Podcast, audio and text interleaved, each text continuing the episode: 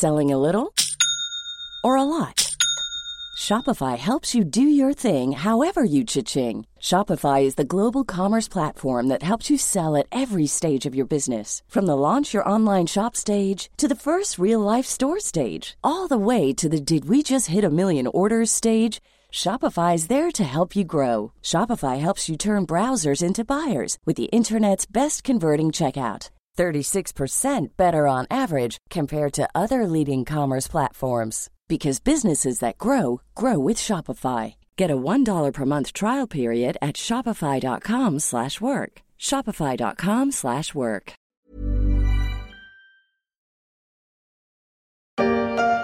On n'a toujours pas trouvé l'arme du crime parce qu'on cherche mal, monsieur le substitut. C'est pas possible qu'on ait trouvé un revolver chez moi. Il n'y en a jamais eu. Eh ben moi j'ai trouvé dans la potiche, sous ton hortensia. Il suffisait de chercher comme Bébel dans Flics ou Voyous, des flics, des malfaiteurs, des braqueurs et des criminels. Ils pullulent dans les séries, dans les polars, dans les podcasts et même dans les jeux de société.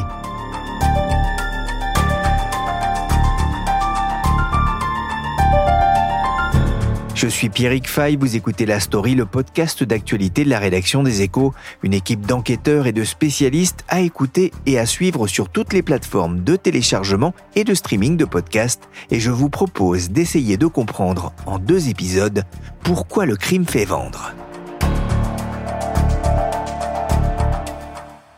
Bienvenue au Festival des Jeux de Cannes. Venez jouer à des milliers de jeux de société. Découvrez les avant-premières et best-sellers. Participez aux démonstrations, tournois et conférences. Créateurs, illustrateurs, gamers, rencontrez tous les acteurs du monde du jeu. Il n'a pas encore la réputation du Festival de Cannes, celui du cinéma, mais ici aussi, il est question de jeux. Alors pas de jeux d'acteurs, mais de jeux de société, avec ce Festival international des jeux qui se tient à Cannes du 23 au 25 février. Il se consommerait en France un jeu de société toutes les secondes, plus de 27 millions de boîtes selon les chiffres du cabinet NPD, rien qu'en France. 5 millions de plus qu'en 2021, année déjà faste dans le sillage du confinement. La France est d'ailleurs le premier marché d'Europe avec des entreprises comme Asmodée ou Dujardin qui rivalisent avec les grands du secteur que sont Hasbro ou Mattel. Mais d'autres acteurs plus petits essaient aussi de se faire une place en misant sur l'engouement des Français pour les enquêtes policières. Bonjour Chloé Blondel. Bonjour. Vous avez lancé sous scellé avec Ben Renault des enquêtes criminelles à faire à la maison. En quoi ça consiste? Ça consiste simplement à résoudre une enquête. Donc c'est un jeu de société, ça se présente sous forme d'une boîte comme on pourrait acheter euh, un jeu de société normal. Et à l'intérieur, vous allez retrouver une, euh, une enveloppe scellée qui contient tout un dossier d'enquête non résolu. Et vous allez devoir en fait découvrir tous ces éléments. Euh, il va y avoir des choses à lire, des choses à observer, euh, des éléments un peu cachés. Et grâce à tout ça, normalement, en 2-3 heures de temps, vous trouvez le ou la coupable d'un meurtre ou d'une disparition. Comment ça marche? C'est un cold case en fait? Il faut reconstituer la, scène de crime à la maison? C'est un peu ça. C'est vraiment. En fait, on a vraiment voulu rendre le jeu le plus réaliste possible. Et l'idée, c'est vraiment de se retrouver avec un dossier d'enquête sur lequel la police aurait enquêté et qui l'aurait laissé de côté, donc c'est effectivement ces fameux cold cases. Et en général, on ajoute une couche d'éléments personnels, c'est-à-dire que c'est quelqu'un euh, proche de la victime qui va vous contacter et qui va vous dire j'ai essayé de récupérer tout ce que je pouvais, autant du dossier de police que euh, des éléments autour de la victime. Euh, aide-moi à trouver qui a fait ce coup, quoi. Cluedo, le fameux jeu où le docteur Lenoir est assassiné. Avec la corde dans la cuisine? Avec le poignard dans la bibliothèque? Non, c'est le colonel Moutarde avec le chandelier la nuit partant de brouillard. L'idée, c'est de dépoussiérer le, le Cluedo? C'est même au-delà de ça. L'idée, c'est vraiment d'aller euh, vers une expérience narrative et immersive à la maison autour du fait divers. C'est-à-dire que moi, je viens de l'escape game, donc euh, j'avais vraiment cette culture de l'immersif. Et euh, j'ai une passion pour les faits divers, comme je pense 90% de la population. Donc l'idée, c'était vraiment d'amener la possibilité aux gens chez eux de devenir des enquêteurs sur des crimes qu'on pourrait voir un peu partout dans les journaux. Quoi. Mais ça, c'est intéressant. Qu'est-ce que vous, vous aimez euh, dans, dans les enquêtes criminelles?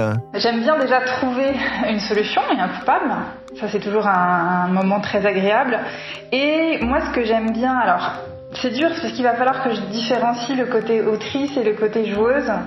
Mais ce que j'aime bien, du coup, dans les faits divers, c'était cette espèce de fascination du morbide et du, bah, ça pourrait nous ressembler un petit peu, ça pourrait nous arriver.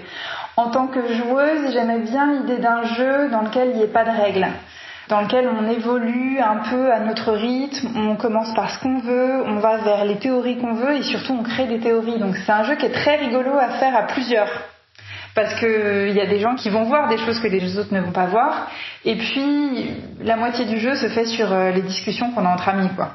En 2013, hein, vous le disiez, vous avez créé une des premières escape rooms euh, à Paris qui s'appelle euh, La Pièce. Comment est-ce qu'on passe euh, finalement de cette conception hein, de, de, on va dire, d'enquête dans un lieu clos à une enquête à réaliser chez soi? Qu'est-ce qui vous a poussé avec Ben à, finalement à, à sauter le pas et à vous lancer dans ces jeux de société? Alors, je vais pas mentir là-dessus, c'est l'inspiration des États-Unis. Le jeu qu'on a développé ressemble à un jeu, une référence qui s'appelle Hunt Killer, qui marche très très bien aux États-Unis et qui est sur le même principe. La différence, eux, c'est que ça se fait en épisodes, c'est-à-dire que une enquête va prendre six mois à résoudre.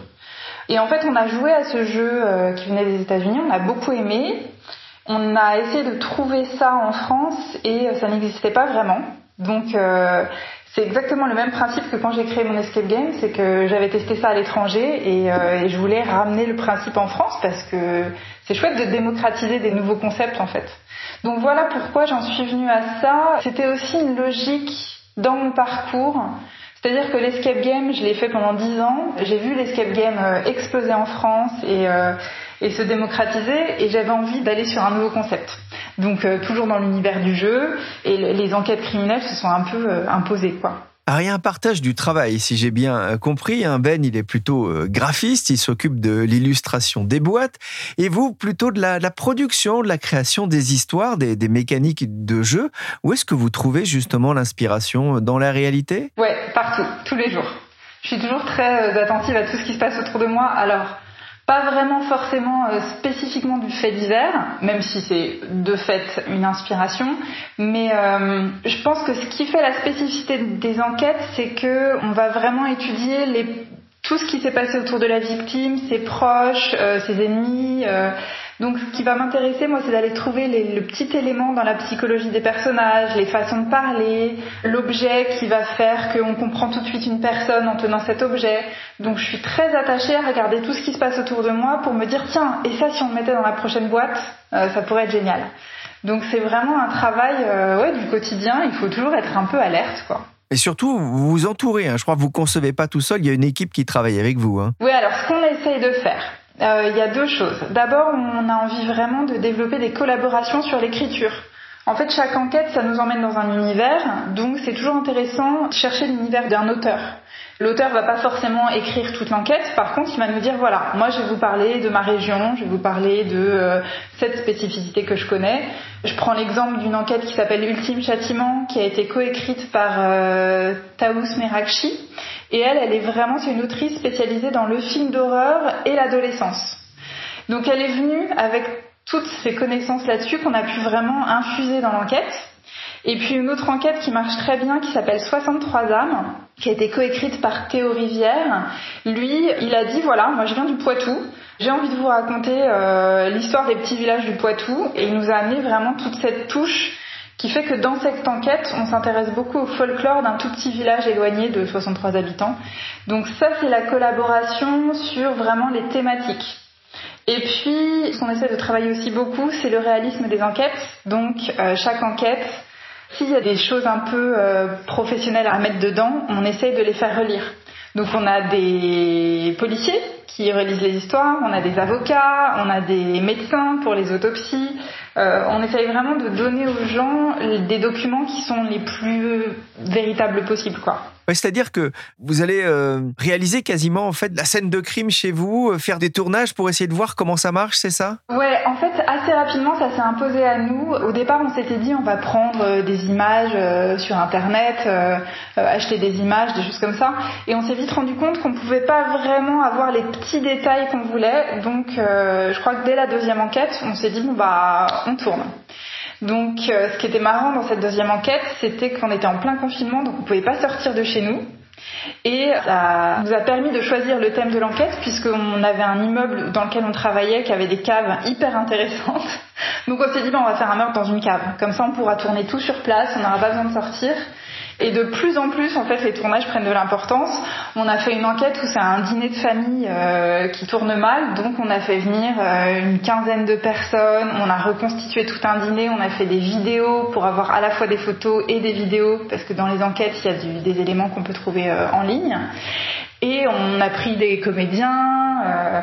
voilà, de plus en plus, il y a la, la, production et la création qui devient un peu très importante, mais c'est ça qui est le plus rigolo et puis ça permet vraiment d'avoir quelque chose le plus réaliste possible quoi. Il y a combien d'enquêtes aujourd'hui? Alors dans le catalogue on en a 8 dont deux qui sont des enquêtes en plusieurs épisodes. On a un peu fait comme les États-Unis, comme une série euh, Netflix par exemple. Donc vous allez euh, recevoir quatre boîtes différentes. Euh, chaque boîte va vous permettre d'avancer dans le jeu, quoi il faut énormément de temps en fait pour concevoir euh, une histoire. Parce que effectivement si derrière vous allez faire des éléments vidéo que les joueurs vont pouvoir retrouver là aussi pour euh, résoudre euh, l'enquête ça demande énormément de temps. C'est un coût important aussi? Alors je vais commencer par le temps. Ça prend du temps mais ça peut être aussi quelque chose par la force des choses on a dû aussi les mettre en place assez rapidement nos enquêtes donc on a appris aussi à travailler vite et bien là je prends un petit peu plus de temps sur la prochaine parce qu'il faut se renouveler il faut trouver des choses un petit peu plus originales sur le coup, ça dépend. Quand on a des gros tournages comme celui dont je parlais, oui.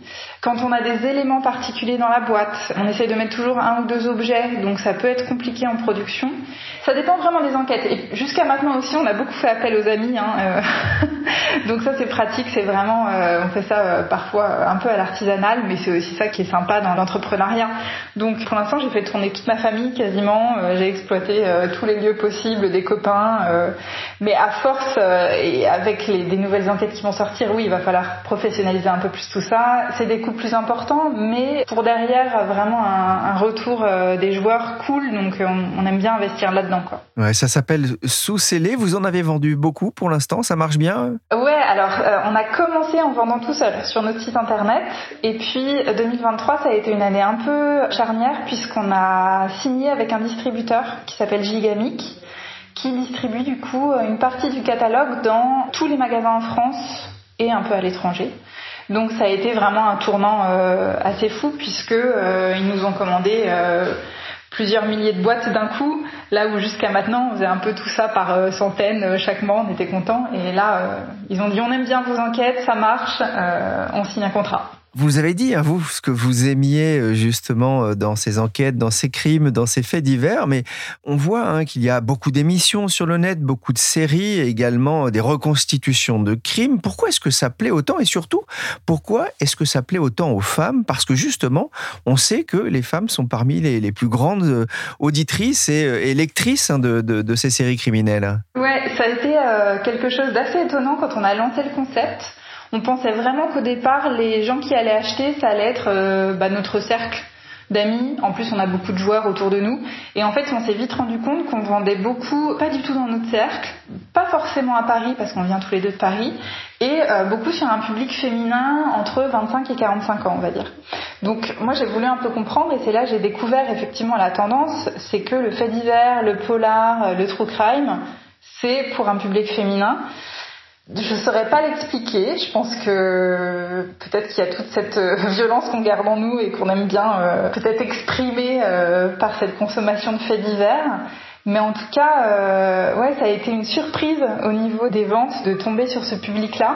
Et en même temps, c'est très logique parce qu'on est vraiment à la croisée des chemins entre bah, le podcast, le polar, l'émission de télé. donc forcément, on plaît à ces gens-là, quoi. Homme ou femme, quel que soit votre genre, les criminels, il vaut mieux les avoir en fiction, avec sous-scellé, Mais la petite société de Chloé Blondel n'est pas la seule sur ce créneau. L'éditeur Platonia Game a ainsi lancé de son côté un jeu d'enquête Dossier criminel, un jeu collaboratif où l'on incarne en équipe un détective. Lieutenant, vous êtes un garçon sympathique, vous vous donnez beaucoup de mal. Mais je ne fais que mon métier, monsieur.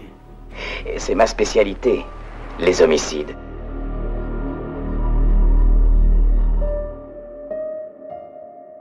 Mais au-delà des jeux de société, certains acteurs misent sur l'audio pour profiter de cet engouement du public pour les crimes. C'est le cas d'un studio lyonnais, jusqu'ici plutôt amateur, de bande dessinée.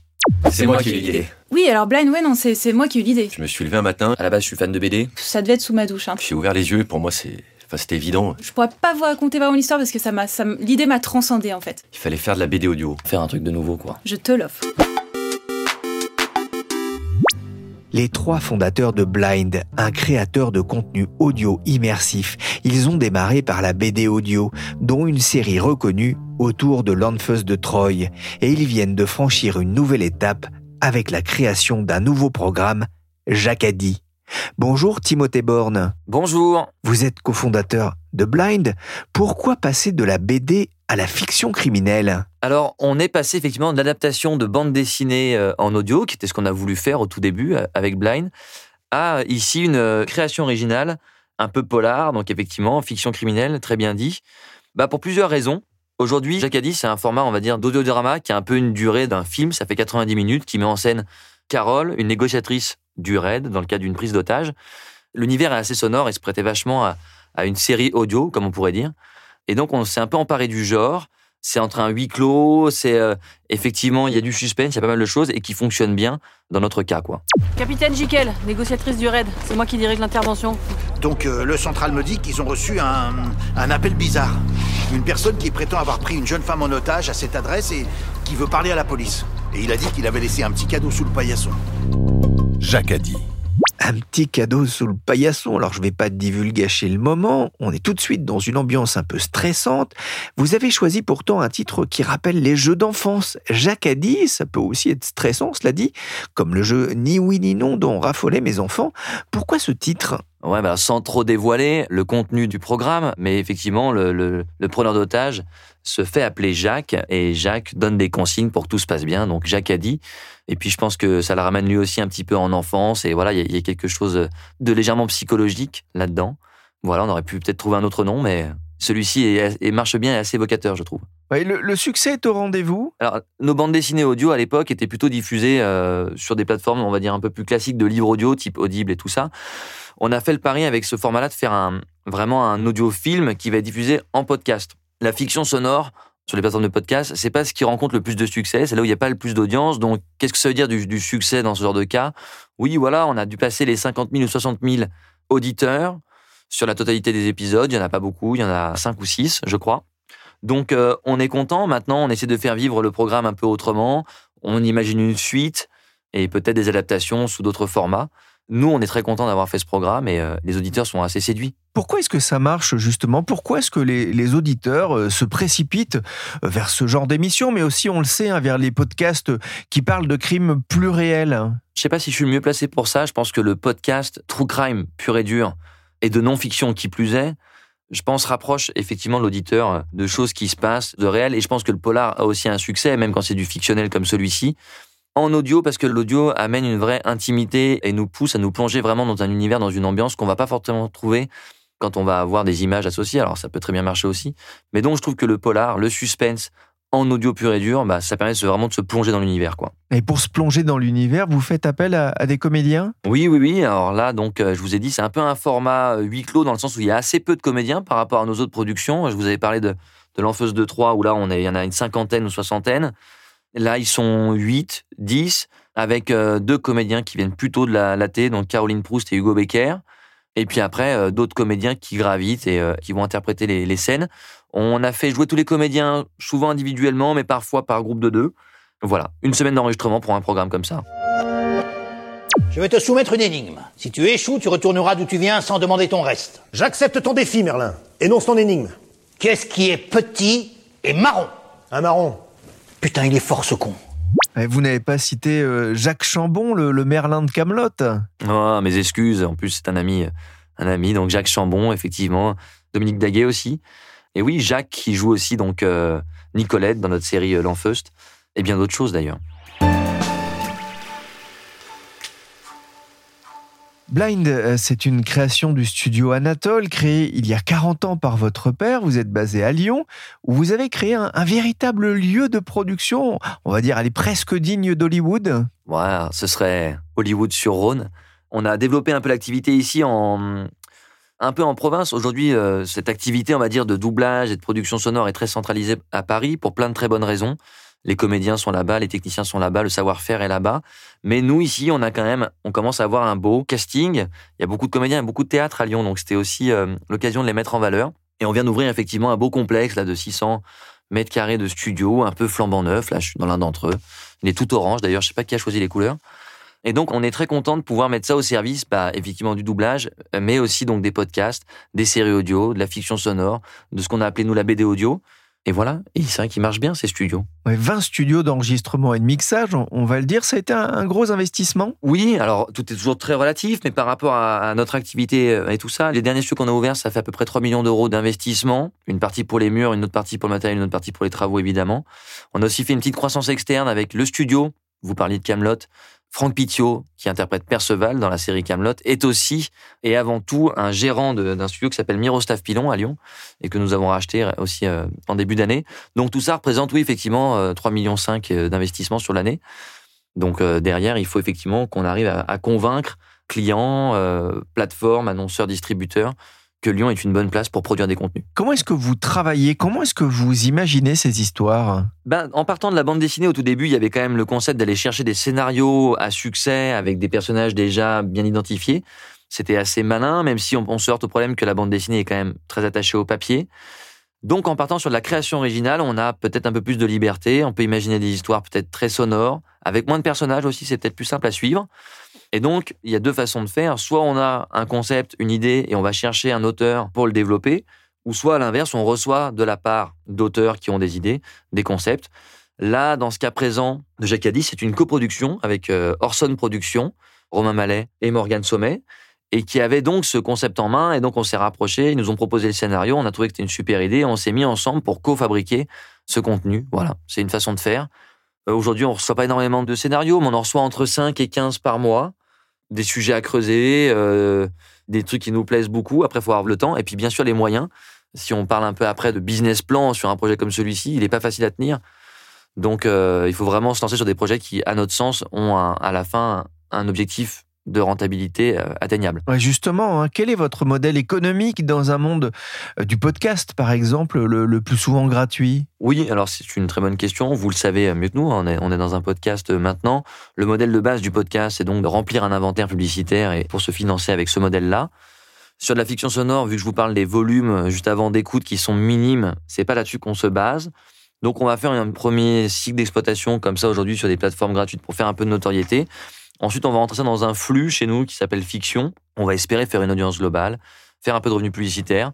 On a aussi quelques fonds. Alors, il n'y a pas encore beaucoup de subventions aujourd'hui, mais la SCPP, la SACEM, quand on fait de la bande dessinée audio, le CNL, peuvent financer en faisant quelques subventions. Et puis derrière, si on a des programmes plus longs, après, on peut aller les mettre sur des plateformes plus rémunératrices, on va dire, que sont par exemple Audible, Nextory, Storytel. L'abonnement, ça peut être une idée pour vous, pour ce type de programme, justement, de, euh, d'émissions avec euh, plusieurs épisodes? Tout à fait. Je pense aujourd'hui, les chaînes payantes sur Apple et Spotify ont vraiment un avenir. Nous-mêmes, j'ai pas commencé par ça, mais on a le projet de base de Blind, c'était de développer aussi une application pour mettre nos contenus dessus avec un système d'abonnement. Alors, elle existe toujours. La réalité aujourd'hui, pour faire émerger un système de streaming audio par abonnement dans la, foultitude d'offres, c'est très compliqué. Donc voilà, aujourd'hui, on a 2-3 000 utilisateurs qui payent pour avoir accès à nos contenus, mais voilà, ce n'est pas suffisant. Par contre, d'avoir une chaîne payante, voilà. Je pense que dans les contenus audio comme le nôtre, il faut réussir à produire des contenus malins, c'est-à-dire qui coûtent pas trop cher à fabriquer, et derrière d'essayer d'aller chercher sur tous les systèmes de rémunération, parce que ce sont les petites rivières qui font les grands fleuves, ou un truc comme ça, je me souviens plus la formule. Merci Timothée Borne, cofondateur de Blind pour son podcast Jacadi, et merci Chloé Blondel, créatrice de Sous-Scellé, l'engouement pour le crime, on en reparle ensemble dans une semaine. Avec une spécialiste des séries policières.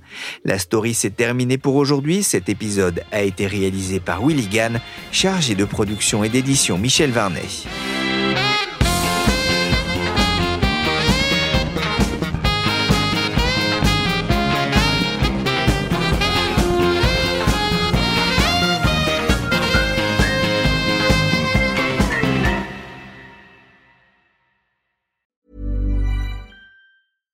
Selling a little or a lot?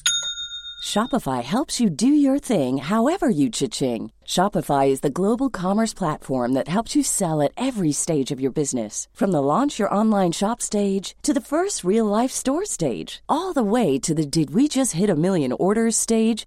Shopify is there to help you grow. Shopify helps you turn browsers into buyers with the internet's best converting checkout. 36% better on average compared to other leading commerce platforms because businesses that grow grow with Shopify. Get a $1 per month trial period at shopify.com/work. shopify.com/work. Confidence starts with loving who you are. And when your skin feels nourished and glows on the outside, you naturally radiate confidence from the inside. Give your skin a glow up with Osea's clinically proven Mega Moisture Duo. This ultra hydrating body care features two of Osea's best sellers, Undaria Algae Body Oil and Undaria Collagen Body Lotion. These seaweed powered heroes use skincare level ingredients normally reserved for your face for results you can see and confidence you can feel. Osea has been making clean, clinically proven seaweed infused face and body care products for over 28 years. This luxurious skincare is vegan, cruelty free, and climate neutral certified, so you never have to choose between your values and your best skin.